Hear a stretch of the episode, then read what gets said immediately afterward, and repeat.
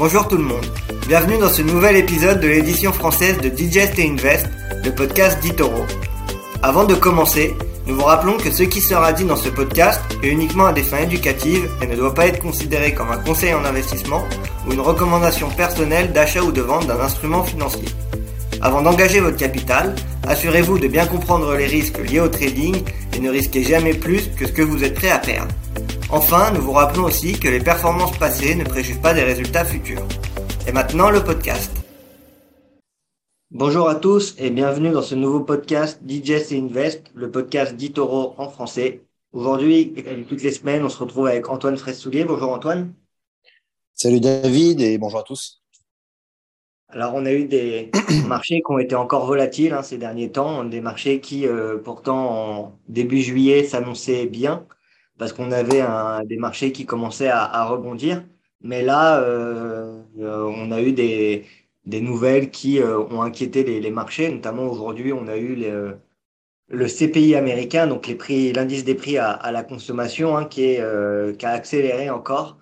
Qu'est-ce que tu peux nous dire euh, et mm. comment tu peux expliquer justement cette récente baisse des prix, toi, de ton côté? Oui, alors effectivement, euh, on, a des, on vient de démarrer le second semestre. Euh, même si la première semaine a été plutôt positive, on voit que bah, les craintes qui étaient en place au premier semestre sont toujours là, à savoir, bah, premier lieu, une inflation qui continue d'augmenter. Alors ça, c'est vraiment très, je vais mettre des guillemets, mais grave, dans le sens où euh, on attendait une stabilisation de l'inflation. Et euh, le mois dernier, aux États-Unis, on avait 8,6. Et là, ce qui est ressorti aujourd'hui, c'est 9,1. Donc, on a une augmentation encore de 0,5, ce qui est assez considérable. Euh, donc, on ne sait pas encore quand est-ce que le pic d'inflation va intervenir et va arriver aux États-Unis. Donc, ça, c'est vraiment négatif. C'est un signal négatif pour les marchés. Pourquoi? Parce que les banques centrales vont bah, accélérer euh, leur rythme d'augmentation de, taux, hein, de taux d'intérêt. Et donc, c'est négatif pour les marchés. Euh, voilà. Donc, euh, d'ailleurs, on a une réaction dans le rouge, hein, puisque les marchés sont en baisse de 2% à, l'annonce de, ce, cette, ce, de ce chiffre d'inflation aux États-Unis. En France, il est ressorti à 6,5, donc c'est au plus haut depuis 40 ans aussi. Hein, 6,5 d'inflation, on avait 5,8 le mois dernier, donc on est aussi sur une accélération importante et, euh, on ne sait pas où ça va s'arrêter. Et les marchés détestent l'incertitude, euh, quand ils ne savent pas où on va, euh, lorsque c'est des mauvaises nouvelles en plus, bah, ça crée de, de, de, de l'anxiété, de, un climat anxiogène. Et donc, du coup, les, les marchés sont, baissent, ce qui est en train de se passer. Après, il n'y a pas vraiment de, panique non plus. Hein. On n'est pas encore sur, comme au premier semestre avec des baisses de de 5-6%, ce qui pouvait arriver. Là, là c'est plutôt contenu, mais, mais c'est vrai que ça envoie des signaux négatifs. Après, euh, la Chine euh, inquiète de nouveau. On voit qu'on a une reprise des cas Covid euh, en Chine, alors que ça semblait s'améliorer. Donc ça aussi, ça participe à la, la, mauvaise ambiance. Et, et puis, les, on va dire de l'autre côté, du côté des bonnes nouvelles, entre guillemets, c'est que les cours du pétrole ont commencé à refluer euh, on voit qu'on a un pétrole qui est passé au-dessous des des 100 dollars pour la première fois depuis euh, trois mois.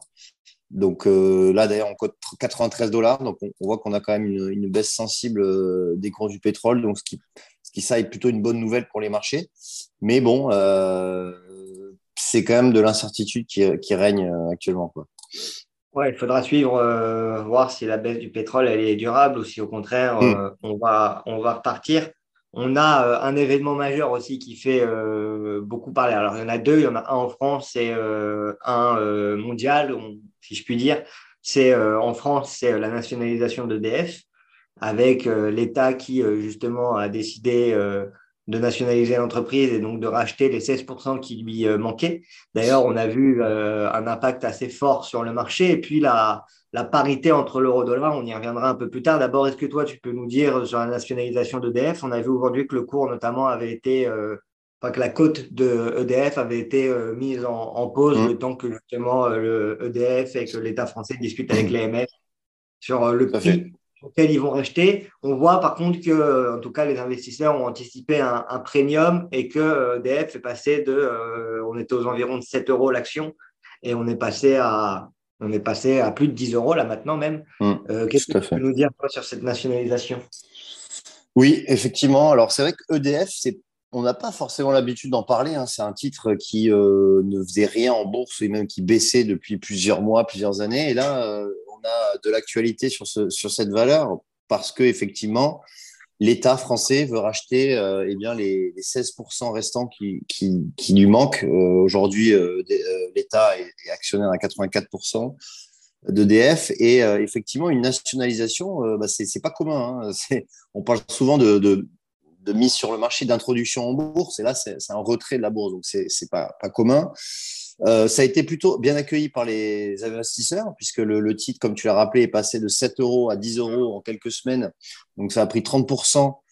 Pourquoi? Parce que justement, euh, ben, euh, les investisseurs anticipent que l'État va racheter les parts qui lui manquent à un prix supérieur des, cours, des cours qui est auparavant. Voilà, donc ça, ça c'est un, fait quasiment acquis.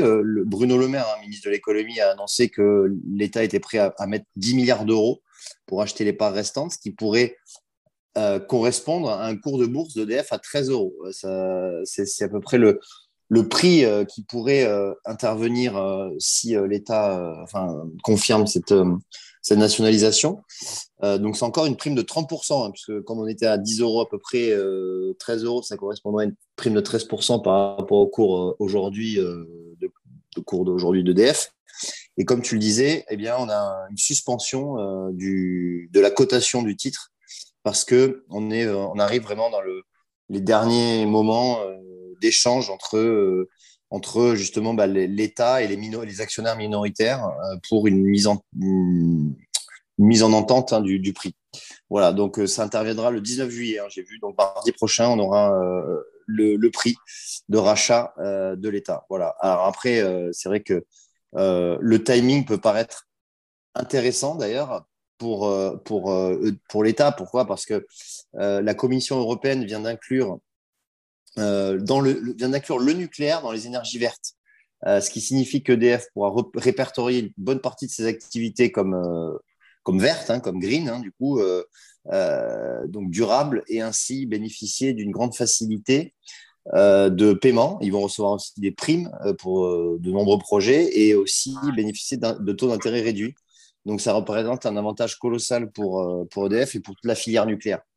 Voilà. Donc, en tout cas, eh bien, le EDF en bourse, ça va bientôt être une histoire ancienne. pour tous ceux qui ont profité de cette hausse récente, euh, j'ai envie de dire bravo, hein, ça, a été, euh, ça a été bien vu parce que, parce que ça a pris 30% en, quelques, en quelques semaines, enfin en quelques jours même. Et donc euh, voilà, donc maintenant on va sur la fin de cet épisode, mais en tout cas EDF ne fera plus partie de la, de la côte parisienne. En mmh, tout cas, ce sera des, ça donnera peut-être des idées à d'autres gouvernements européens. Moi, je ne vois pas ça d'un bon oeil que euh, l'État commence à nationaliser de plus en plus de services nécessaires à la consommation du, pays. Mais euh, ça, c'est parce que je suis libéral et que je ne pense pas que l'État devrait jouer un rôle trop important. On voit aujourd'hui que l'État représente quand même plus de 60% du PIB à, lui tout seul. Donc, euh, c'est quand même assez, assez énorme. Et en, général, ça ne fonctionne pas quand l'État représente une part trop importante de l'économie. voilà, moi, de mon point de vue. Mais après, c'est sûr que je, suis assez d'accord avec toi. Non, je suis assez d'accord avec toi. C'est pas en général, on a vu qu'historiquement, quand l'État se mêlait des, des, affaires privées, euh, c'était ça, ça, ça donnait pas comment dire de bons résultats.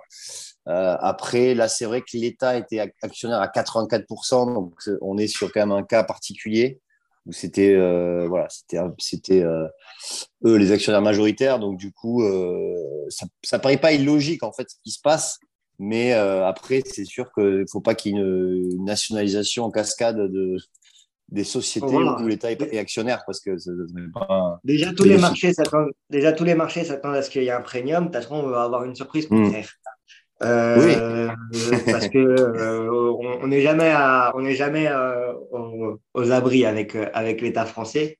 Autre sujet, de toute façon, qui pourrait d'ailleurs être favorable au marché européen, euh, c'est la baisse de l'euro. On hmm. voit qu'on arrive à la parité, hein, plus vue depuis 20 ans. Donc, c'est quand même euh, assez, euh, assez grandiose. Comment, déjà, est-ce que tu penses qu'on va la casser, cette parité? Est-ce que tu penses que l'euro-dollar risque d'arriver en, dessous? Là, pour le moment, on voit qu'elle est quand même bien défendue. Ça fait deux fois qu'elle rebondit assez quand même fortement et assez rapidement sur les 1 dollar. Donc, on voit qu'elle a l'air d'être défendue pour le moment, cette parité. Est-ce qu'elle va tenir? Bon, je suppose que tu n'as pas de, réponse exacte, mais, euh, mais euh, qu'est-ce que toi tu penses? Et est-ce que tu penses que techniquement euh, ça va tenir? Et peut-être graphiquement, tu pourrais nous donner deux, trois éclairages. Et, et voilà, et le deuxième oh. C'était est-ce que tu penses que euh, on va, euh, ça va être bénéfique pour les, pour les marchés justement à avoir un euro bas ou même pour les exportations du, de la zone euro par rapport au, reste du monde? Hmm. Alors, euh, pour répondre à ta première question, il est vrai que cette parité euro-dollar eh bien, est, atteinte déjà.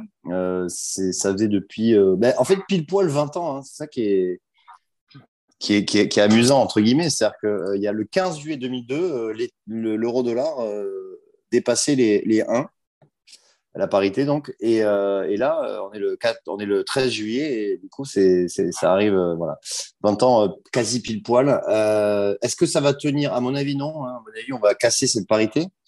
déjà, ben, on voit que l'inflation aux États-Unis donc, est déjà au plus haut continue de monter. Donc ça, ça veut dire que la Banque centrale américaine va encore mettre plus de pression euh, sur son économie, etc. Donc ça va, ça va, ça va maintenir le dollar à la hausse. Hein. Ça, c'est mathématique. Ensuite, euh, ensuite euh, on attend que la BCE aussi bah, réduise un peu sa, la voilure hein, en termes de, politique monétaire. Mais bon, tant qu'en plus on n'a pas de, comment dire de de, de, de, sortie crise, hein, de crise géopolitique entre euh, la, Russie et l'Ukraine, et même entre la Russie et, euh, et, et, l'Occident, on va dire.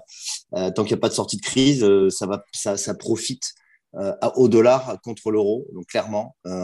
donc c'est possible, et moi je pense que ça va durer un petit peu de temps encore, et, l'euro va être sous pression et va probablement euh, aller plus bas. Alors maintenant, quel est le plus bas historique? Ça, c'est intéressant de voir. Hein. Le plus bas historique, eh bien, c'est 0,88.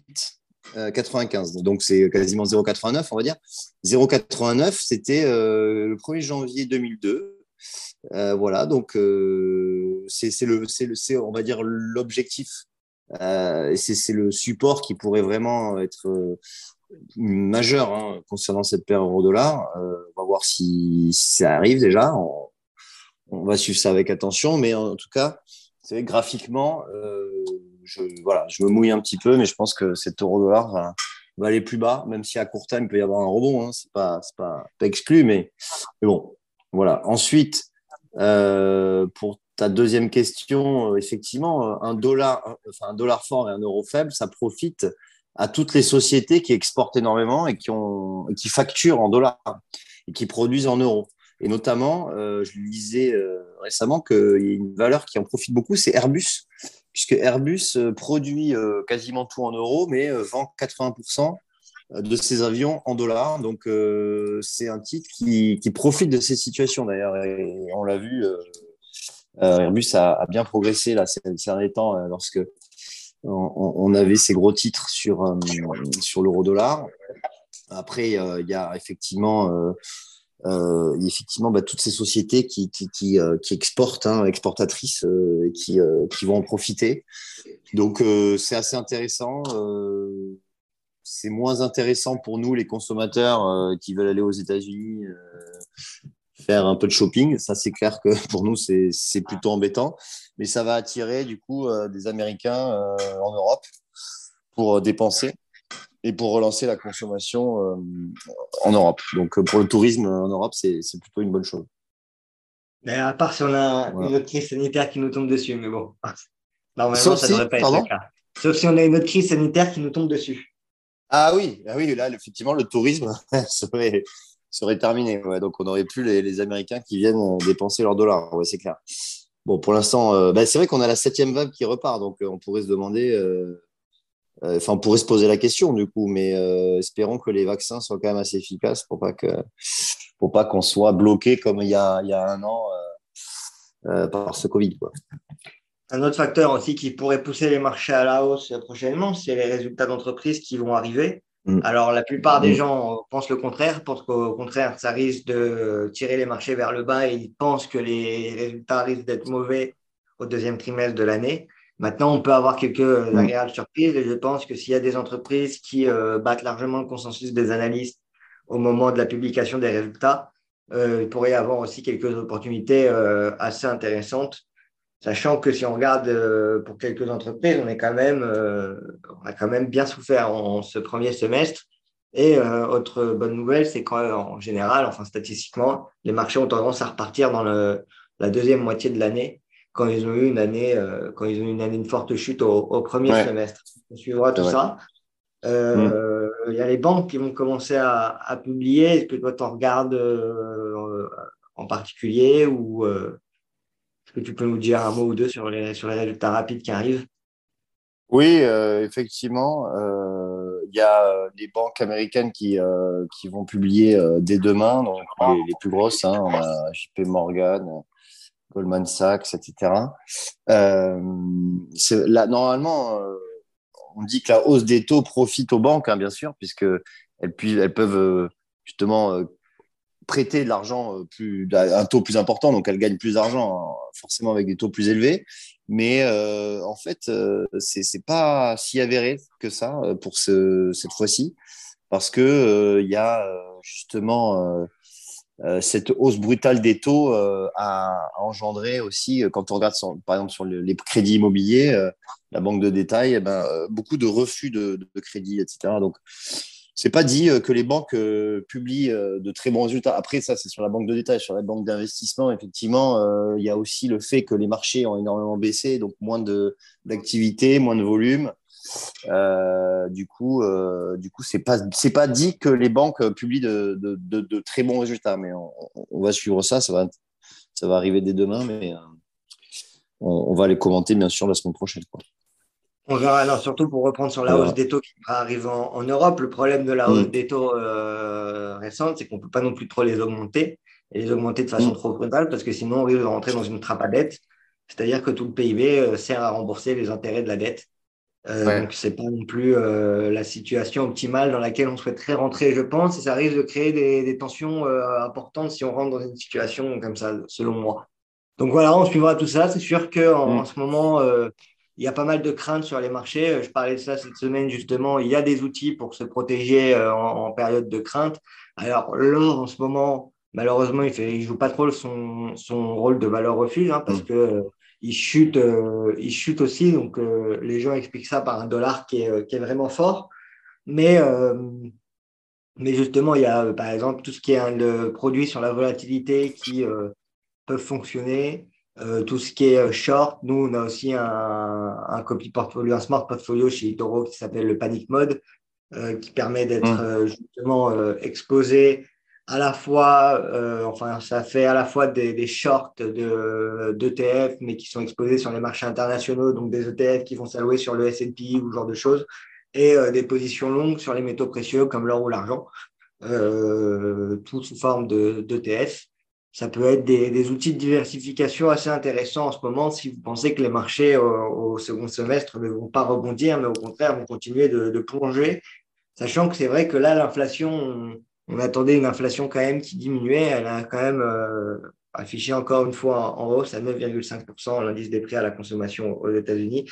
Donc c'est sûr que c'est inquiétant. Et puis pour euh, pour le PIB, on aura la communication du, euh, enfin pour la croissance du, du, PIB, on verra si ça a augmenté ou pas là euh, au mois de juillet, et puis on verra si on rentre vraiment en récession ou pas. Et donc mmh, on, on tout ça. Mais euh, en ce moment, c'est vrai qu'on est dans une situation plus compliquée à naviguer que ces dernières années sur les marchés financiers. Donc restez prudents, continuez à diversifier vos portefeuilles. nous, ça fait plusieurs semaines qu'on répète aussi que les secteurs défensifs, en ce moment, il faudrait peut-être les privilégier avec le secteur de la santé, secteur qui offre aussi des, forts dividendes. Donc voilà les pistes qu'on peut donner aux, auditeurs qui nous, euh, qui nous écoutent. En tout cas, restez prudents en ce moment. Il y a beaucoup de volatilité, il y a des marchés qui euh, bougent beaucoup. Et donc, euh, et donc voilà, on n'est jamais, après, on n'est jamais à l'abri d'un rebond non plus. Donc, donc voilà, Antoine, est-ce que tu voudrais ajouter quelque chose pour la fin de ce Non, je pense que, je pense que tout est dit. voilà, on effectivement, on est, on est sur des marchés, tendus qui, qui, ont, qui ont beaucoup baissé et qui, mais, mais qui, au final, je trouve qu'ils sont assez résilients. Je pense qu'il ne faudrait pas grand-chose pour qu'on ait quand même un rebond un peu plus poussé. Moi, c'est ma conviction. Donc, il faut quand même rester à l'affût, garder des liquidités au cas où bah, ce rebond se matérialise et, que ça reparte un peu plus haut. Donc voilà, mais euh, faites attention, surtout euh, l'été. Euh, l'été, il y a beaucoup moins de volume, donc les mouvements peuvent être beaucoup plus forts sur du très court terme. Donc attention quand même, hein. cet été, ne vous amusez pas à prendre trop de levier parce que ça pourrait swinger assez fort.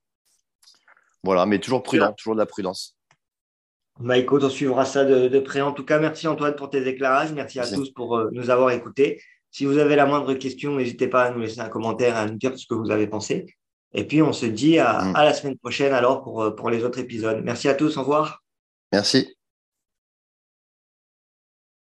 Vous venez d'écouter Digest et Invest d'Itoro. Pour plus d'informations, rendez-vous sur itoro.com.